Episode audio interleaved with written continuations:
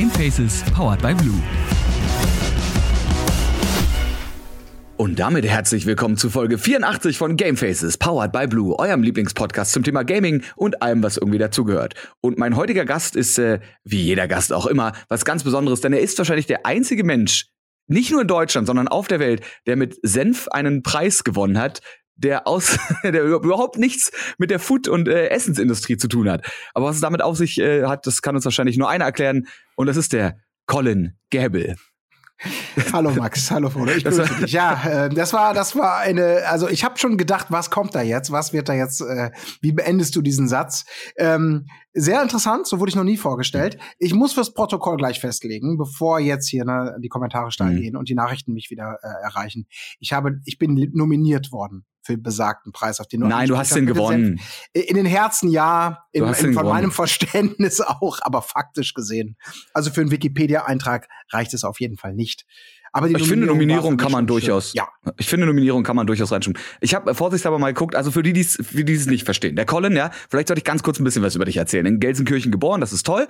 Äh, 2000 das Lehramtsstudium abgeschlossen, hat auch nicht viel mit Gaming zu tun. Jetzt geht's direkt weiter. 2000 bis 2003 Redakteur bei Maniac, dann freier Redakteur bei zum Beispiel Play the PlayStation, E-Games, Console. Ab 2007 dann äh, zu sehen im Fernsehen bei Giga Games Konsole, 360 Screen und äh, anderen Formaten. Dann ähm, ja 2011 bis 2012 mit Viola Tensel zusammen FTW bei ZDF Kultur moderiert. Daraus dann der eigene YouTube-Kanal Vorzocker entstanden und seit 2015 das bekannte Gesicht bei den Rocket Beans, beziehungsweise bei Rocket Beans TV. Und seit November 2016 der Redaktionsleiter von Game 2. Und äh, ja, wie es jetzt zu dem Senf kam, kann man ja kurz erklären. Es gibt ja unter anderem dein Format Löffelmesser Gäbel, was mit deinem Nachnamen natürlich einfach auch der großartigste Formattitel der Welt ist. Und da gab es eine Folge mit Florentin Will und die hieß Was ist der beste Senf? Der große Senftest, der beste Senftest, EUW quasi. Und äh, man mag es glauben oder nicht, aber damit kann man heutzutage auch für den Grimme-Preis nominiert werden und den dann sogar zumindest im Herzen gewinnen. Jetzt habe ich für dich eine Frage. Wüsstest du, was wirklich der beste Senf war? Ich habe nämlich extra nochmal gegoogelt nach Senfauszeichnungen, um auch sicher zu gehen, dass es keine anderen Senfauszeichnungen außerhalb der Foodbranche gibt. Also du meinst jetzt, wer äh, abseits von unserer geballten äh, Expertise äh, möglicherweise noch getestet hat und nach anderen Gesichtspunkten auf möglicherweise andere preisverdächtige Senfsorten gekommen sein könnte? Genau, ich hätte nämlich hier ich hätte hier noch einen, einen Artikel aus der Mittelbayerischen, 2011, mhm. ja, vom 8. Juli. Bier mit Senf, die Senfmanufaktur von Hildegard und Bastian Beck mit ihrem Produkt äh, den Titel Senf des Jahres geholt. Der kommt übrigens aus Maxhütte Heid Heidhof. Oder Aha. so ähnlich. Ja, oder? Also, äh, ja, ich meine, wie gesagt, ähm, keine Nische zu klein, keine, keine, oder zu groß, ne? Also, am, am Ende des Tages findest du ja immer jemanden, der einen Preis gibt für alles. Ich will, also, Entschuldigung mal, Grüße gehen raus an Max Hütte. Ich wollte euch jetzt nicht irgendwie diese, äh, hier keine Fallhöhe einziehen, dass euer Senf das möglicherweise nicht verdient hat, nur weil wir ihn nicht verköstigt haben. Aber es ist ja manchmal so mit, ich sag mal so mit, mit, mit Senfpreisen ist es ja so ein bisschen wie beim Filmkauf auf DVD oder Blu-ray. Ich weiß nicht, ob du das kennst. Aber auf fast jeder Hülle, egal was es ist, ja, natürlich. immer dieser Lorbeerkranz, weil bei irgendeinem Nischen-Zwei-Mann-Festival in, in Urwa Pingschuh, der mal aus ausgezeichnet wurde für beste Credit-Tafel in Sendeminute 1,20 oder so. Also es gibt so viel, was oh, oh, oh, preisverdächtig schreit. Und wenn du genau hinguckst, kann es eigentlich nur so etwas geben wie Löffelmesser Gäbel, wo man dann, dann schon, also das ist schon das ja, Ultimum du eigentlich. den Satz für mich. Ich glaube, ich bin schon unsympathisch genug rübergekommen. Nee, das, nein, das ist das, das ist das Ultimum. Natürlich, es gibt viele Senfpreise, aber im Endeffekt gibt es nur einen Senfpreis, der was zählt. Und das ist der Löffelmesse Gäbel, Löffelmesse Gäbel. Du weißt, diese eine Show mit Colin Gable ja. und Florentin Will als Gast, ja. Leute, die über Senf reden. Denn schmeckt einfach nur fein. Nee, wofür ja. stand Senf? Schmeckt einfach nur fein. Senf schmeckt einfach gut und Senf ist eben deutlich mehr als, das haben wir ja auch herausgearbeitet, mühselig in diesen über zwei Stunden, die dieser Test gedauert hat, ähm, dass Senf dann doch deutlich mehr ist als ein profanes Lebensmittel. Ne? Also, ähm, aber das war auch das Schöne, das ist ja eben das Feine an so einer Sendung und das ist dann auch eben das, was, was ich an Rocket Beans so liebe, an meinem aktuellen Arbeitgeber, dass man da einfach mal zwei Stunden eine pseudo-schlaue Verköstigung von Senf machen kann, ähm, sich selber da irgendwelche Kriterien rausarbeitet und einen auf super schlau macht und einfach drauf losquatscht und da 20 Senfgläser hat und äh, ähm, ja, das einfach mal stehen lässt und am Ende des Tages, äh, dass da natürlich eine Nominierung für den Grimme-Preis bei rauskommt, das hat uns beide total überrascht. Ähm, ist auch irgendwie geil und zeigt irgendwie auch, wie vielseitig Entertainment heutzutage ist und was es da alles so an, an Bereichen gibt, weil das ist natürlich schon was Spezielles, was Nischiges. Aber umso schöner war es, dass sowas dann auch, ja, als preisverdächtig gesehen wird. Ob es das ist, sei dahingestellt, da kann, kann jeder, jede seine eigene Meinung zu haben. Aber für uns war das natürlich total absurd, weil Niemals hätte jemand von uns gedacht, wie gesagt, du setzt dich zwei Stunden hin, quatscht irgendwie schlau über Senf daher, äh, irgendwie denkst dir Sachen aus und Kriterien und machst einfach einen auf. Willst eigentlich nur zwei Stunden unterhalten und für dich selber vielleicht für den Einkauf den besten Senf fürs nächste Mal so auf der Liste haben. Ja, und am Ende des Tages finden das andere Leute auch cool. Also das ist natürlich mega erfreulich und äh, ja, hat uns, hat uns sehr, sehr geschmeichelt. Ich muss tatsächlich nur an einer Stelle meckern, warum ist mir jetzt gerade aufgefallen, warum war das keine Sondersenftung? Sehr gut. Ja, sagen wir mal so, ähm, ähm, die Sänfte kam zu spät, die uns in besagtes oh Studio. Äh, warum warum habe ich dieses Senf ja, überhaupt aufgemacht? Fang nicht an, dass das, das, das absolut, das versenft hier noch irgendwo unangenehm ja. im, im unterhaltsamsten Niemandsland, sagen wir mal so. äh, nein, aber ja. nee, war schön. Ähm, Vielleicht ja. können, wir, können wir ganz kurz noch, äh, wenn wir eh, weißt du, wir, wir sind ja bei diesem Podcast dafür bekannt, dass wir zwar natürlich auch Leute zu äh, ihrem Job befragen und äh, in der Gaming-Branche bleiben wollen, aber irgendwie ich meine, im Endeffekt machen wir dann doch einen Tierfakt am Ende jeder Folge. Und äh, dementsprechend kann man auch mal kurz abdriften. Und ich würde sagen, wir bleiben ganz kurz noch beim Essen, denn ein großes Thema, zumindest jetzt äh, bis vor kurzem, äh, ja, vor zehn Tagen, zumindest zum Zeitpunkt dieser Aufnahme, kam sie raus, die große Fischstäbchen-Pizza von äh, von Dr. Oetker. Für die, die es nicht mitbekommen haben, vielleicht ganz kurzer, ganz kurzer Zusammenfassungswusel von mir hier. Es gab mal einen Mann, der nannte sich auf Twitter Stullen Andreas. Und der Stullen Andi, der hatte eine großartige Idee. Warum nicht einfach mal ein paar Fischstäbchen auf eine Dr. Oetker Pizza raufpacken? Und dann dachte sich der Andi, hm, das ist eigentlich voll geil, warum gibt's das nicht? Und hat angefangen, man könnte sagen, anzutweeten. Ich würde sagen, es ist eigentlich schon digitale Belästigung, den offiziellen Dr. Oetker äh, Account und den Restaurante Pizza Account äh, zu belästigen mit seiner Idee, diese Fischstäbchen-Pizza zu machen. Und das ging über Jahre, würde ich fast sagen. Fühlte sich zumindest so an in der Twitter-Landschaft. Bis dann jetzt tatsächlich am 1.4. rauskam die Dr. Oetker Fischstäbchen-Pizza. Äh, zusammen mit äh, Captain Eagle Fischstäbchen, glaube ich. Ja, was ist, was ist deine Meinung, sowohl als äh, Gourmet Gourmand als auch als Content Creator, also als Mensch, der generell im Kreativen arbeitet? Also ich habe genau drei Perspektiven auf das Ding, sag ich jetzt mal so. Also, erstmal, ähm, Dr. Oetker, Grüße gehen raus. Ich habe sie mir selber gekauft, noch nicht gegessen, aber ich habe sie mir selber gekauft. Punkt. Ich habe keine umsonst geschickt bekommen. Hätte ja sein können, ich sage ja nichts, aber ich, ich, bin natürlich auch nicht so tief im Game wie Stullen. Message, Me Message ist angekommen, glaube ich. Ja, ja, ich, äh, ja, war gar nicht so gemeint, aber jetzt, wo ich es gesagt habe, gut, was soll man machen? Nee, also es ist, es ist folgendes.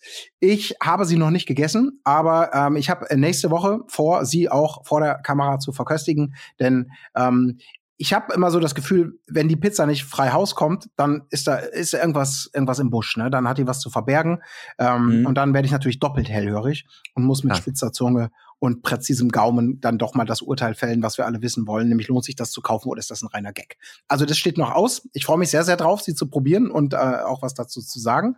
Ähm, zum jetzigen Zeitpunkt der Aufzeichnung eben ist das noch nicht passiert, sondern erstmal ein Plan. Das ist das eine. Das zweite ist, ich finde es auch einfach total geil, diese Geschichte, die du gerade skizziert hast. Weil das zeigt auch so ein bisschen, was heute halt möglich ist. Ne? Da durch Social Media, durch, durch die Möglichkeiten auch in, in so Kontakte zu kommen, werden plötzlich so Ideen geboren, die nicht einfach irgendwo in irgendwelchen Laboren oder in irgendwelchen elitären Denkfabriken, sag ich mal, herangezüchtet werden, vielleicht zur Marktreife irgendwann kommen und dann wirklich im Supermarkt landen, sondern hier von einer vermeintlichen Schnapsidee bis hin zum, ähm, das Produkt kommt tatsächlich mal auf den Markt, äh, ist das irgendwie eine spannende, coole Geschichte und da freut sich sicherlich auch die Marketingabteilung bei Dr. Oetker, dass sie mal so was fürs Feelgood macht, so fürs Volk, so was Naheliegendes. Vielleicht schmeckt sie ja auch richtig gut und das meine ich deswegen auch gar nicht überhaupt nicht despektierlich niemandem gegenüber, sondern das freut mich wirklich. Das dritte ist allerdings, dass ich doch ein bisschen ähm, ein, ein bisschen enttäuscht bin. Ich habe nämlich bei denen auch schon mal meine, meine Hollow Bollo Pizza äh, gepitcht. Und, wirklich, ich sag dir das Sensation. Nein, nein, das,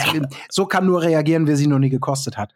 Eine ich weiß Pizza, doch, was Hollow Bolo ist, aber ich kenne ja, doch auch ja, den, aber den, nicht, aber nicht in, ja, du kennst es noch, ne? So die Älteren ähm, wissen Bescheid. Aber für die, die es nicht wissen, das ist die Mischung aus, aus Hollandaise und Bolognese. Und da gab's, genau. was war das, Frank Rosin oder irgendein so irgend so Koch, der Ich glaube, das war bei Rach.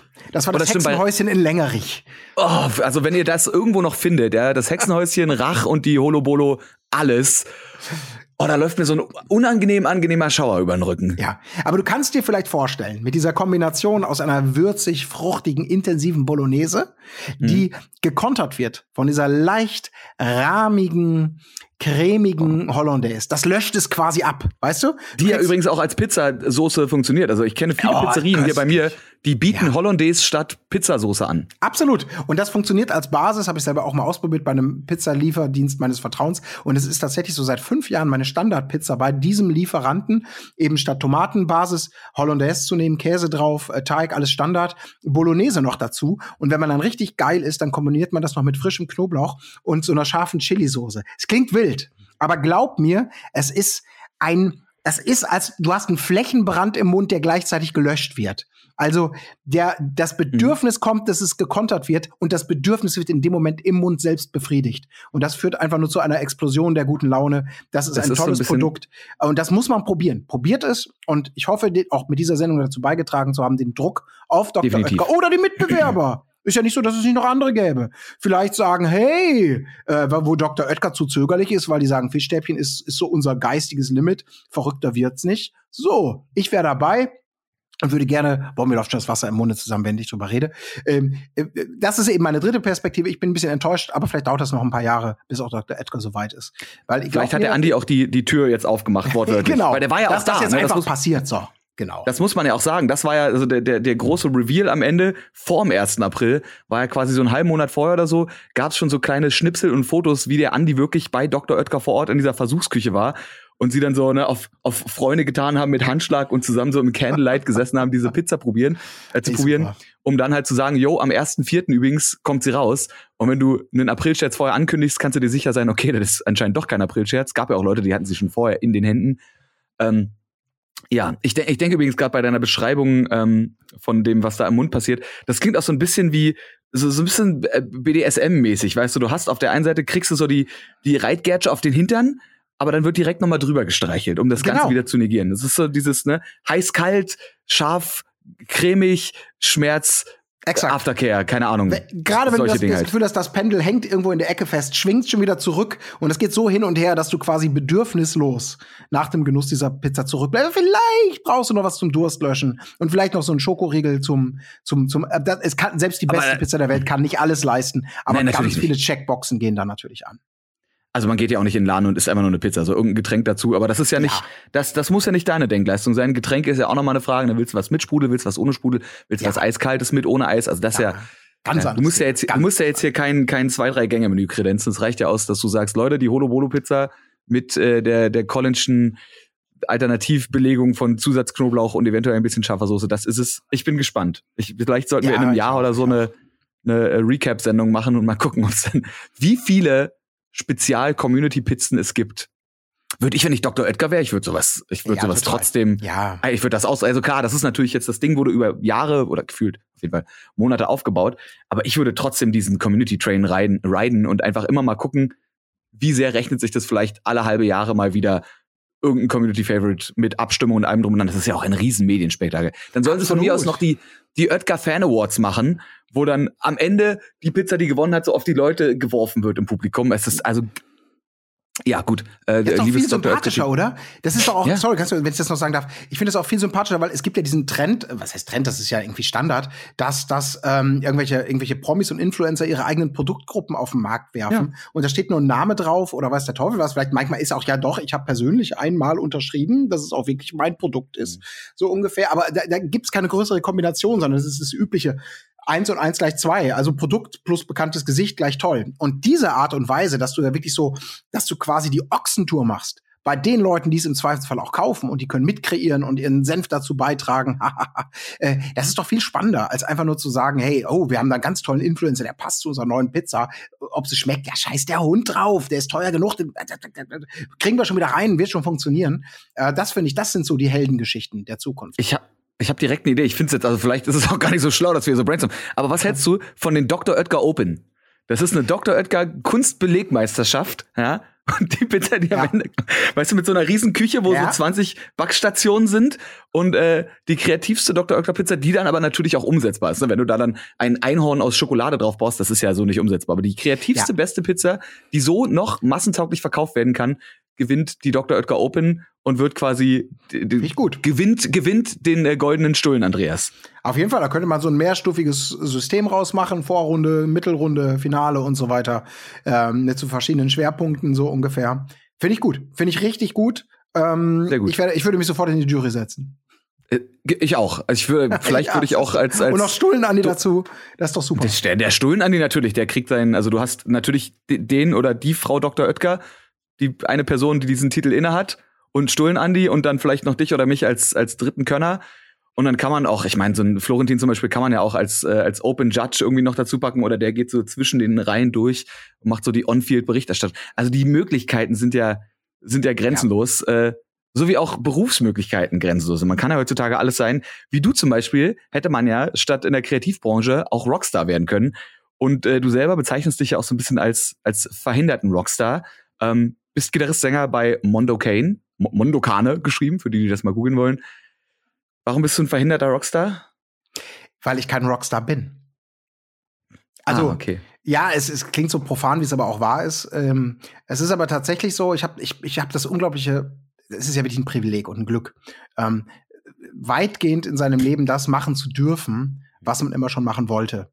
Und ähm, so in meiner, in meiner Entwicklung zu dem, was ich mal werden wollte, wie das so ist, war ich super lange, wenn es um das, was, was realistisch ist, total orientierungslos. Also wie du hast schon gesagt, ich habe Primarstufe mal dann auch studiert, so nach dem Abi, weil ich echt überlegt habe, was mache ich denn eigentlich? Was, was kannst du tun? Weil ähm, ich bin zwar in einer Familie groß geworden, in der uns sehr wenig so Grenzen oder klare Wege mit aufgezeigt wurden. Also so eine familiäre Tradition, ne? so wir waren, meine Eltern waren Steinmetze. Lehrer, äh, zum Beispiel und das wirst du natürlich auch oder du machst auf jeden Fall das, sondern es war immer schon so, nee, Quatsch, mach was du willst, probier dich aus, äh, musisch geprägt total bei uns und eine lange, lange Zeit ist das natürlich ganz toll weil du so grenzenlos dich ja auch fühlst. Aber irgendwann kommt ja so der Tag, die Zeit geht weiter, du wirst älter, die Schule beendet sich und wie viele Menschen habe ich mich dann auch gefragt, verdammte Scheiße, jetzt muss es ja irgendwann mal konkret werden. Du willst ja auch mal irgendwas machen oder Geld verdienen und, und äh, von zu Hause weg und all das. Und dann wurde aus dieser Möglichkeit, aus, dieser, aus diesem Füllhorn des Rumträumens,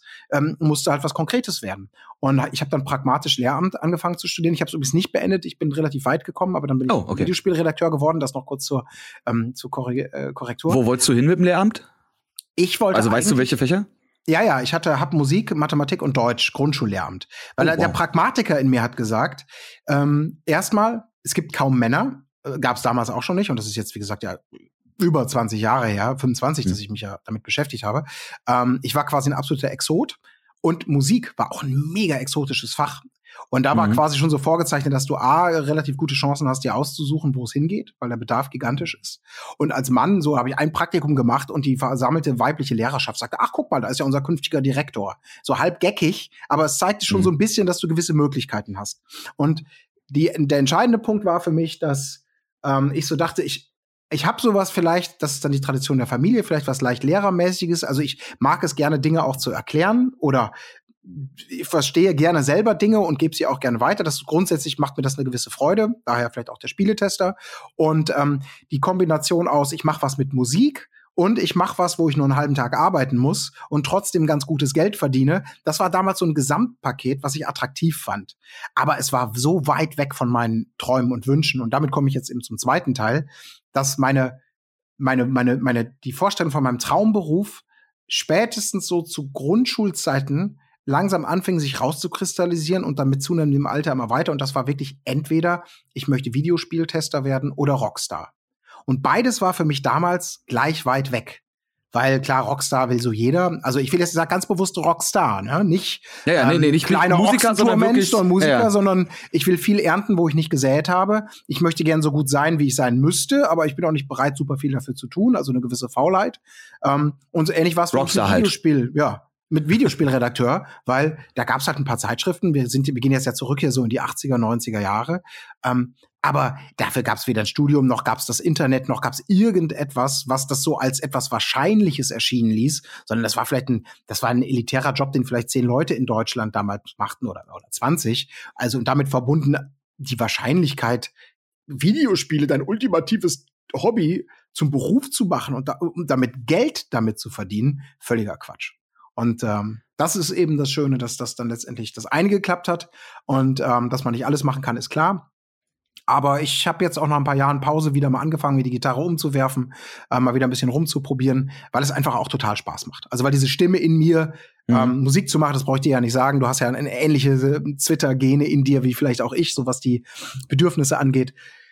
Ähm, ja, die ist halt nicht verstummt. Und das Schöne ist, ja, wenn man den Druck ein bisschen rausnimmt, das da rauskürzt und einfach nur sagt, das macht man vielleicht einfach nur für sich und aus Jux und Tollerei, ist dafür auch in meinem höheren Alter der Zug noch nicht ganz abgefahren. Vielleicht so. kommt auch irgendwann der, vielleicht kommt irgendwann der Plot-Twist raus, dass du auch eigentlich mein Vater bist oder so. Wir wissen es nicht. Mal, ja, Bis, wer weiß. Ein bisschen, ein bisschen, ein bisschen jung, ja. Sechs, ja. sechs bis, sechs bis, sechs bis zehn Jahre zu jung, aber geht ja alles. Ja gut, wir ähm, haben mal Schüleraustausch ne, im, in, in, so in, im Bereich Berlin gemacht, Heimat zumindest. Mal. Ah, siehst du, ne, dann, dann, dann ist ja, ne? da, dann ist ja, ich meine, das würde auch meine Vorliebe für, für schlechte Wortwitze äh, irgendwo erklären. oh Gott, jetzt. So, äh, ich habe übrigens noch eine wahre Geschichte. Ja, die, äh, weil ich meine, wie man, wie man auf die Idee kommt, Musiker oder Rockstar zu werden, das ist irgendwie klar. Weil man sieht halt Leute, die machen Musik, man ist selber an Musik interessiert und denkt sich dann vielleicht so, oh geil, ja, Rock'n'Roll, mach ich auch. Jetzt die Frage, warum wird man Spieletester? Und ich, äh, hier steht zumindest wahre Geschichte davor dass Mickey Mouse das Computergame, also das Spiel hieß Mickey Mouse das Computergame und dieses Spiel war wohl das erste und letzte C64-Spiel, was sich der kleine Colin damals 1988, da warst du also zwölf Jahre alt, äh, blind gekauft hat, ohne es vorher irgendwie mal, ja nicht anzutesten, ging ja nicht, aber ohne vorher irgendeine Fachzeitschrift konsultiert zu haben. Und danach hast du dann gesagt, jo, nee, das mache ich nicht mehr und wolltest Spieletester werden. Ist das wahr? Das ist korrekt. Es ist nicht das erste Spiel, was ich mir gekauft hatte. Ich habe auch schon, also äh, auch schon Atari gehabt und ich hab, war auch immer so grundsätzlich, dass ich bereit war, auch, auch in jüngsten Jahren äh, mein Taschengeld zu sparen, um ein Spiel zu kaufen, zum Beispiel. Mhm. Und nicht nur zu leihen, also auch, aber da ist man natürlich, hat man sehr begrenzte Möglichkeiten. Und das mhm. erklärt dann eben auch diesen Schritt, dass ich da irgendwie mal, ich hatte gerade ein C64 bekommen, bin in den Lokal, ins lokale Kaufhaus gegangen, hatte keinen wirklichen Überblick über das, was gerade passiert und was sich lohnt. Und da habe ich da einfach hier, hatte bisschen Geld in der Tasche, sah das C64-Spiel, Datasette C64, ja, hab's einfach mitgenommen, weil die Bilder cool aussahen und habe hinterher erst den Test gelesen. Und das war jetzt nicht, das war zum Glück keine totaler Supergau, aber es war auch weit weg von gut. Und wenn man, es kann ja jeder nachvollziehen, egal welchen Alters, wenn wenn wenn Geld eine Bedeutung hat und das hat's ja bei den meisten Menschen, ähm, mhm. und du willst das Beste für dein Geld bekommen, da habe ich echt gesagt, ey, Alter, wie kannst du, wieso hast du dich davon verleiten lassen, von dem Cover, von den Bildern? Hast es einfach mitgenommen und jetzt stehst du da, Geld ist weg, Spiel am liebsten auch. Uh, und im Nachhinein liest du dann, ach du Scheiße, das hat ja in der ASM oder was sechs von zehn möglichen Punkten bekommen. Wenn ich das gewusst hätte, wäre ich doch nie auf die Idee gekommen, das zu kaufen. Und das hat ähm, tatsächlich bei mir so diesen, diesen, okay, das also nie wieder. Ich, ich lese jetzt wirklich nur noch Tests, ich, ich beschäftige mich damit, weil mir das eben auch Spaß macht. Dieses, so ein bisschen mhm. dieses Analytische, dieses Abgleichen und ähm, ja, das, das ist halt auch eine große Freude, irgendwie sich damit so auseinanderzusetzen und zu merken, was ist gut, was ist schlecht, was gefällt einem besser. Also sowohl für sich selbst als dann später auch diesen Wunsch, auf die Seite der, der Schreibenden zu wechseln und anderen Leuten vielleicht äh, Tipps dabei zu geben.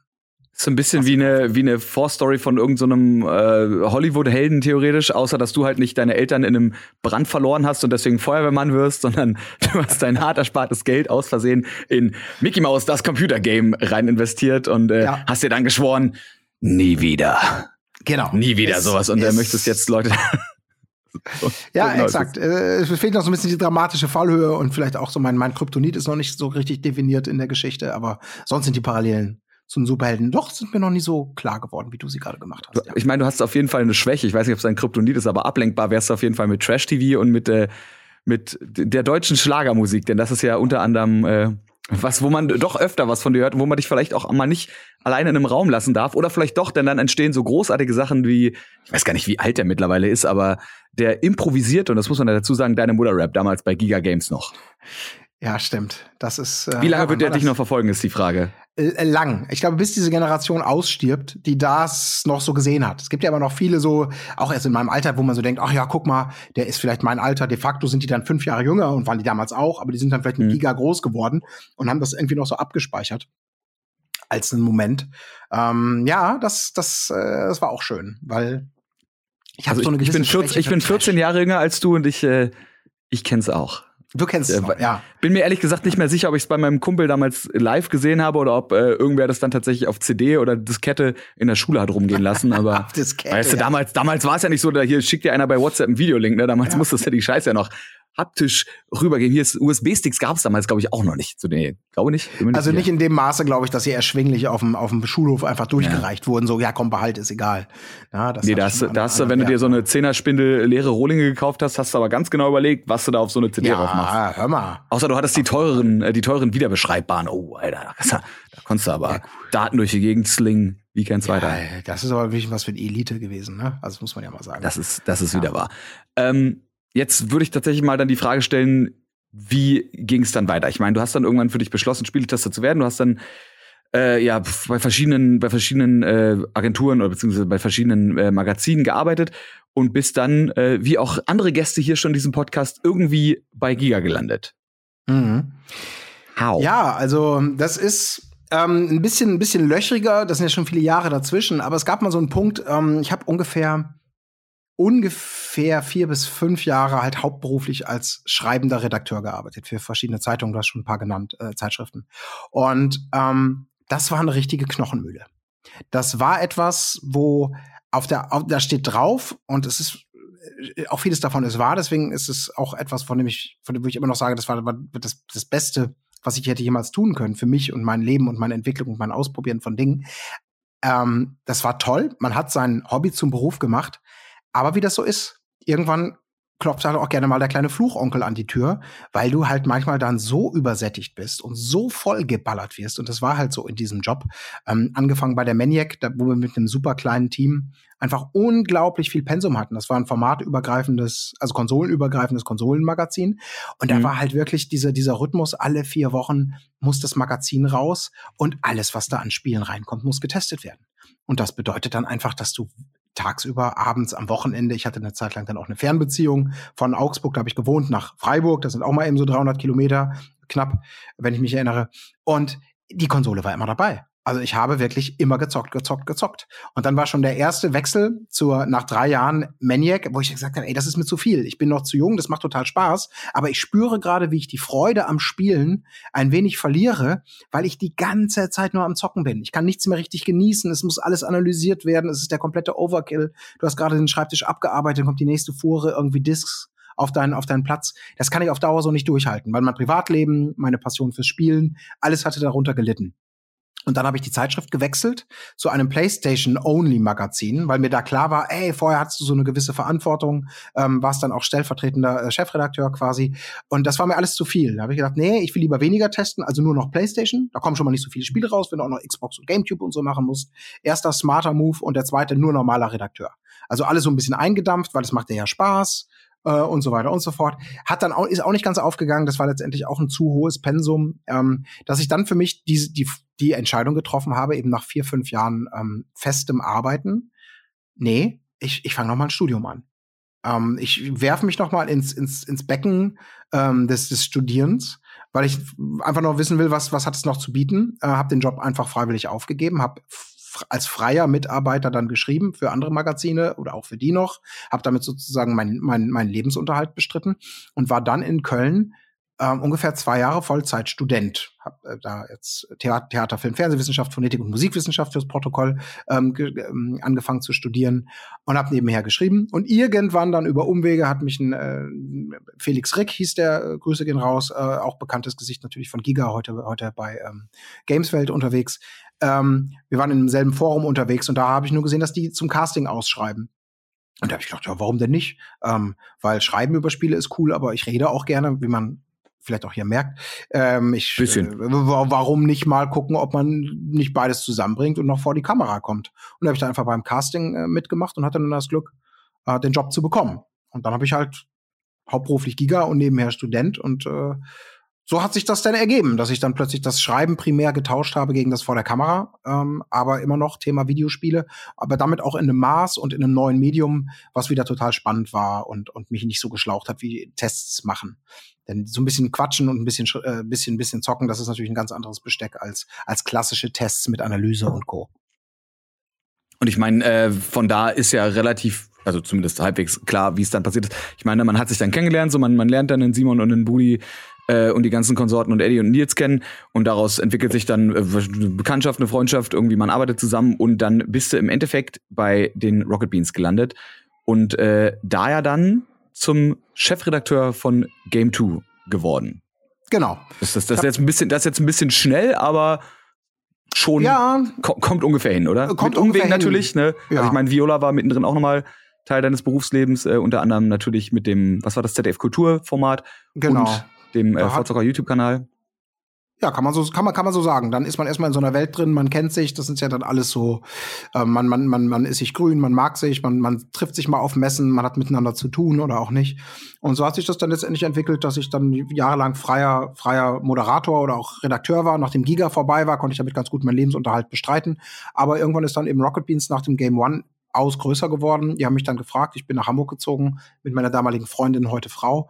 Ähm, wir haben uns einfach für Hamburg entschieden. Ähm, und seitdem bin ich bei Rocket Beans und habe da verschiedene Dinge gemacht und unter anderem dann an, anfänglich war ich da auch Moderator und Redakteur und habe dann da irgendwie als als dieser Game Tour Auftrag kam äh, ihn auch gerne angenommen, um auch da wieder so eine neue Herausforderung zu haben, zu sagen, ich werde jetzt Chefredakteur, habe eine Teamverantwortung und muss mich um was kümmern, was ich in der Form auch noch nie gemacht habe. Also ich finde das immer toll, weil mir hat das immer Spaß gemacht. Ich bin grundsätzlich jemand, der der Routine relativ schnell langweilig findet. Und mhm. ähm, selbst wenn es so was Bequemes hat, ähm, vielleicht bin ich dafür noch nicht alt genug, vielleicht werde ich das auch nie sein, ich weiß es nicht. Ich hab, möchte einfach meine Zeit immer noch mit was verbringen, was mich ein Stück weit auch ausfüllt und mir was bedeutet und äh, was für mich einen Sinn ergibt. Und das muss nicht immer nur Geld sein, sondern eben ganz oft auch die Tätigkeit. Und das ist eben das, das Schöne, ähm, dass damit verbunden auch mal so ein gewisser Ehrgeiz ist, was zu lernen, was Neues auszuprobieren. Manchmal klappt's, manchmal klappt's nicht. Ähm, aber das bringt mich ja auch so weiter. Und das ist dann eben auch das Schöne bei Rocket Beans gewesen, so bis heute dass das für mich ein Tummelbecken ist, in dem ich sowohl einen Senftest machen kann, als auch ähm, vielleicht das, das durch das Älterwerden, durch die Jahre der Berufserfahrung, wo man eben auch mal andere Facetten irgendwie kennengelernt hat und mit ausstaffieren kann, äh, mehr Verantwortung vielleicht auch übernimmt, dass das hier immer möglich war, weil Rocket Beans wahrscheinlich so parallel auch zu mir so gewachsen ist und es bisher mhm. für mich immer eine schöne Heimat war, in der ich so alle möglichen Bedürftigkeiten, die ich in mir so verspüre, auch ausleben konnte. Klopf auf Holz. Das ist ja auch was, was äh, unter anderem schon Simon, den wir auch schon hier im Podcast hatten, gesagt hat, dass es auch äh, ne, nicht zwingend gerade finanziell ungefähr das Beste war, was man hätte machen können, aber was gemacht hat, was auf der anderen Seite irgendein Loch gestopft hat, wo man sagen kann, mhm. gut, denn solange wie ich nicht komplett verhungere und zumindest irgendeine Art Dach über dem Kopf habe, kann ich das auch machen. Schön, dich jetzt auch übrigens endlich mal hier zu haben, weil die Geschichte äh, ne, wenn ich mit Simon zum Beispiel mich unterhalten am Podcast oder mit Eddie oder auch sei es in einem Livestream mit Nils. Und die Geschichte, die ich immer wieder erzähle, wo ich die Jungs persönlich das erste Mal kennengelernt habe, war ja theoretisch direkt nachdem wir uns kennengelernt haben. Das war nämlich die Gamescom, ich würde sagen 2012, bin mir gerade nicht sicher. Mhm. Ähm, als du Flo mich und unseren damaligen Kumpel Bio, der überhaupt nichts mit YouTube zu tun hat, eingeladen hast in eine Sendung, wir dann im Pressecenter, äh, was ist das, Pressecenter Nord, glaube ich, saßen und danach ging es zur Sony Party und während wir da standen und du noch meintest, ja, kommen noch ein paar Kumpels von mir dabei und äh, die Kumpels waren dann quasi äh, vier Buchstaben von den Beans, alle außer Arno, der war nicht dabei. Und die kommen dann da so in Slow-Mo um die Ecke gelaufen. Ich so, ach, ja, natürlich, die Kumpels. Ich sehe. Und äh, der, der Rest ist, wie man so schön sagt, History. Vielleicht kann ich das auch irgendwann mal aufdröseln, auch wenn ich die Hälfte nicht mehr zusammenkriege, aber so ist das halt auf der Gamescom. Ähm, mhm. Ja, auf jeden Fall. Witzig, ähm, ne? Es ist weird, wie lange das auch schon wieder her ist. Das ist und auch super einfach, lange her und was einfach so random. getan hat. Ja, genau, ja. weil es ist ja auch so in meiner Wahrnehmung, ne, also das kann man ja auch zurückspielen. Das war genauso, wie du es gesagt hast, so ungefähr ist ja auch in Erinnerung. Wahrscheinlich hat sich das für dich, wie du schon erzählt hast, logischerweise ein bisschen mehr eingebrannt. Mhm. Ähm, aber das hat sich dann irgendwie so ergeben. Man lernt sich kennen, man man man bla, man lernt sich so und so kennen. Und Jahre später seid ihr irgendwie so plötzlich dann, oder kurz danach ja auch schon so mit das dickste Ding auf YouTube. Die Welt hat sich komplett weiterentwickelt, gedreht. Ähm, es kommen neue Generationen von Leuten. Und ähm, Äh, und das ist irgendwie schön. Und trotzdem reden wir jetzt noch mal zehn Jahre später, sitzen wir jetzt zusammen im Podcast und die Lebenswege kreuzen und es hat sich halt irgendwie immer mal wieder. Es hat sich wieder gedreht. Toll. Ja? Genau. Du hast, du hast, du hast für ja, mich okay. persönlich, ne, ich sehe ich seh das so, du hast so Giga, ne, dann hast du so die Game One-Zeit, denk mir so, ey geil, das ist der coole Shit. Hätte ich mir nie selber zugetraut, sowas zu machen. Hab's am Ende dann doch selber gemacht mit Nerdscope. Dann gab's Nerdscope nicht mehr. Währenddessen gab's ja dann schon Game 2. Und jetzt ist Game 2 wieder das Ding, was mich übrigens sehr, sehr glücklich macht. Ähm, und ja, Game 2 ist ja unter anderem so ein Ding, weil äh, gewisse Leute, wie zum Beispiel du da als Chefredakteur arbeiten dürfen oder ja, gearbeitet haben. Gearbeitet haben, ähm, genau. Und, ja. Genau. Und da äh, können wir vielleicht noch mal ganz kurz drauf eingehen, bevor hier gleich was ganz Unerwartetes passiert. Ähm, kannst du uns mal so noch schnell durch so einen Tag als Chefredakteur durchnehmen? Ich meine, es wird kein 0815 Standardtag geben, aber vielleicht gibt's ja so die 20 Sachen, aus denen man wählen kann, wie man sich einen Tag zusammenbaut. Und deswegen, weißt du, der Tag ist immer anders, aber du hast so eine so ein Pot aus Dingen, die immer auf dich zukommen. Oder vielleicht gibt es auch ein paar Sachen, die trotzdem immer passiert sind. Diese Standard waren an jedem Chefredakteur-Tag bei RBTV, beziehungsweise bei Game 2. Oh, das ist jetzt eine gute Frage. Also, weil ähm, natürlich Game 2 verglichen mit anderen Projekten hatte immer so eine, hatte so eine gewisse Gleichförmigkeit. Das meine ich aber gar nicht wertend, sondern weil das ja einfach nur, du musst jeden Tag, jede Woche musst du eine Sendung abgeben die so und so viele Beiträge hat, die vielleicht so und so eine Länge hat, wo dann alles so zusammenkommt. Und dadurch strukturiert sich dann auch so eine Woche. Ne? Montags hast du so ein, so ein Hauptmeeting. Heute ist es möglicherweise alles ein bisschen anders, weil das ja ja Kollegen übernommen. Deswegen spreche ich jetzt einfach mal nur so für die Zeit, die ich noch vertreten kann. Ähm, ähm, äh, ja, aber du hast ein Meeting, da kommen erstmal alle so zusammen morgens und da fühlst du dich schon so ein bisschen wie der Lehrer im Raum, weil da sitzen dann die RedakteurInnen und die GrafikerInnen und die ganzen Gewerke kommen zusammen, so, na, wie war das Wochenende? Einige lümmeln sich in den letzten Reihen rum und dann gehst du so, neue Woche, wie sieht es aus, welche Spiele haben wir, welche Themen machen wir äh, und man arbeitet so ein bisschen verschachtelt, also einerseits die Woche, die diese äh, die Sendung, die in dieser Woche fertig sein muss, aber natürlich auch schon ein anderes Team, andere Leute arbeiten an den Themen für die Sendung in zwei Wochen. Vielleicht arbeiten sogar schon Leute an den Themen für die Sendung in drei Wochen, wenn es so richtig gut lief und so verschachtelt sich. Da muss so ein bisschen zusammenhalten, okay, wer braucht noch welche Hilfe, wie sieht's mit den Drehtagen aus? Ist hier alles mit den Drehbüchern fein? Äh, oh, da fehlen noch Protagonisten. Okay, lass uns mal gucken. Ähm, hat so viel organisatorisches gehabt, so ein bisschen strukturierendes gehabt, damit dann eben so die jeweiligen Experten einfach arbeiten können. Ähm, dann ruft mal wieder Funk an und sagt, nee, so und so, ähm, wir haben ja noch folgenden Vorschlag, macht doch vielleicht mal sowas. Die haben uns, also es klingt jetzt so, als ob die regelmäßig angerufen haben, die haben uns eigentlich nie in die Suppe gespuckt, weil die ein sehr, sehr offenes Verständnis dafür haben. Kann ich großes Vertrauen. so bestätigen. Ja. ja. Aber also als so jemand, der auch ein Funkformat gemacht hat, die sind, ne, wenn's, wenn's nicht das dritte Mal Fick, Scheiß, Kacke, Arsch in einem Skript innerhalb von 30 Sekunden ist, sind die eigentlich recht entspannt bei Funk. Genau, und da haben wir uns ein großes Vertrauen auch so erarbeitet. Am Anfang war das natürlich noch ein bisschen enger. Altersfreigaben, oh, da, da muss ein Frame früher raus. So, wenn der Kopf da anfängt, äh, roten Saft zu verlieren, oh, das ist zu krass. Es macht einen riesen Unterschied. Aber so lernt man sich halt so ein bisschen kennen. Die Bedingungen, die Wünsche, die Vorstellungen. Ja, und dann so, so geht's dann weiter. Ne? Dann liest du vielleicht das erste Mal so zwei Tage später äh, die ersten Drehbücher, beziehungsweise vor allem die, die Off-Texte, weil wir das so ein bisschen geteilt haben. Tim, der war so die, eher der fürs, für die Drehbücher, für die Abnahme passen die Dialoge, wie wird das geschossen, äh, wie, wie, wie, wie mhm. ist das so geplant für den Dreh. Und ich eher derjenige, der dann so auf die Texte guckt, die dazwischen sind, die der Ingo dann liest. Passt das vom Wording? Ist das korrekt inhaltlich? Ist das, stell noch mal um, Feedbackrunden, solche Geschichten. Dann kommen irgendwann die ersten Abnahmen, die Drehs sind gelaufen, es wird zusammengefügt, äh, man sagt, oh, das ist gut, das ist schlecht, oh, hier ist noch ein Fehler drin, da ist die Bauchbinde falsch, hier vielleicht noch mal zehn Sekunden rausnehmen, da noch mal die Bilder tauschen.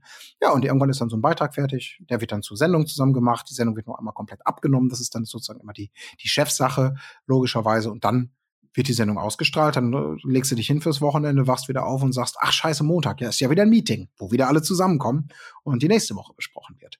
Das ist jetzt so. Und ab und zu kommt mal so eine Anfrage wie, ach Colin, wir brauchen für den, ähm, da ist so ein Dreh, wo Leute, ähm, da warst du ja dabei, wir wollen sowas hier, wie hier, wie heißt er nochmal, Guido, äh, Guido Maria Kretschmer, so ein bisschen ja, hm. äh, Shopping Queen. Und da brauchen wir noch so eine Frau, die aussieht wie ein Metzger. Ähm, und da haben wir gedacht, du kannst das machen. So, weil, weil, nee, der, der, der Frodo, der spielt den Guido Maria Kretschmer. Die Rolle ist schon vergeben. Okay, dann ja. spiele ich halt die hässliche, dicke Frau äh, mit, dem, mit dem Schlachtbeil in der Tasche, weil man sagt, das ist für den, für den, für den, ich weiß nicht mehr, welches Spiel es war, aber das ist sozusagen die Einspielerebene, also die Comedy-Ebene. Und sowas kommt dann auch, und das sind dann immer die überraschenden Geschichten, die, die ungewöhnlichen Sachen, wo man sich dann auch mal wieder austoben kann auf eine Art und Weise, die vielleicht, wenn man Chefredakteur liest, nicht unbedingt naheliegend ist, dass man da eben im Frauenkostüm auf der Reeperbahn rumturnt und mit dem Hackemesser in Mülltonnen rumwühlt. Schön, schön, dass da nochmal selber Hand angelegt. Ich weiß auch nicht mehr, welches Spiel es war. Ich weiß nur, dass der Witz war, dass das ganze Chopping Queen hieß. genau, von, ja. von Choppen, ja. Diese, ja, diese Guido, ich glaube, so viel, so viel Make-up hatte ich in meinem Leben noch nicht äh, im Gesicht wie zu diesem, wie zu diesem Dreh. Und so ja, schön nach schön. hinten. Das sah aber sehr gut aus, ja. Es hat mich sehr glücklich gemacht und äh, ich bin in meiner Rolle als Guido Maria Frotschmar, Frodo, nee, Frodo Maria Kretschmer, so rum war es, glaube ich.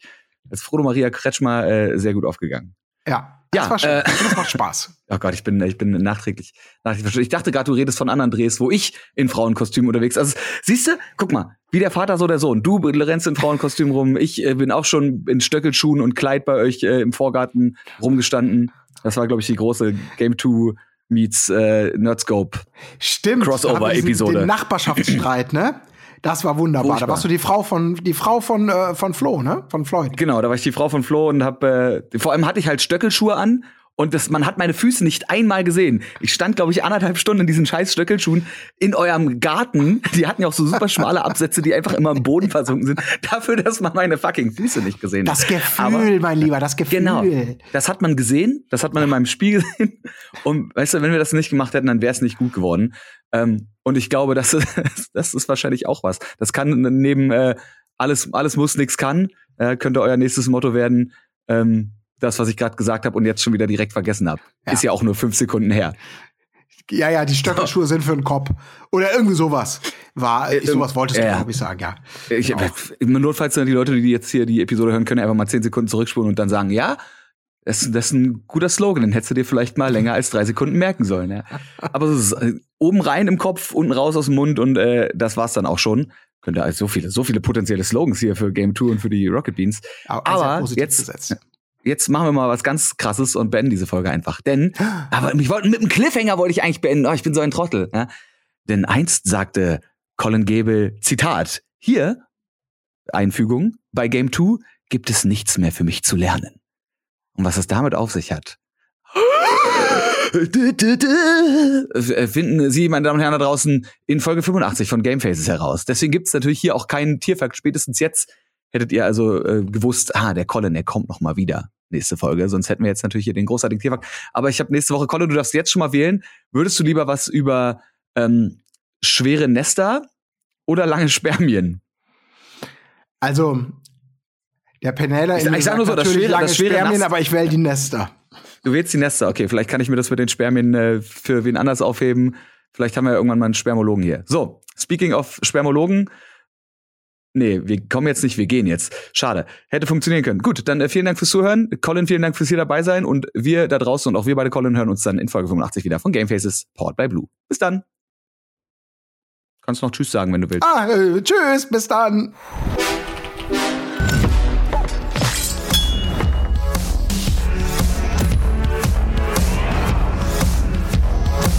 Gamefaces, Powered by Blue.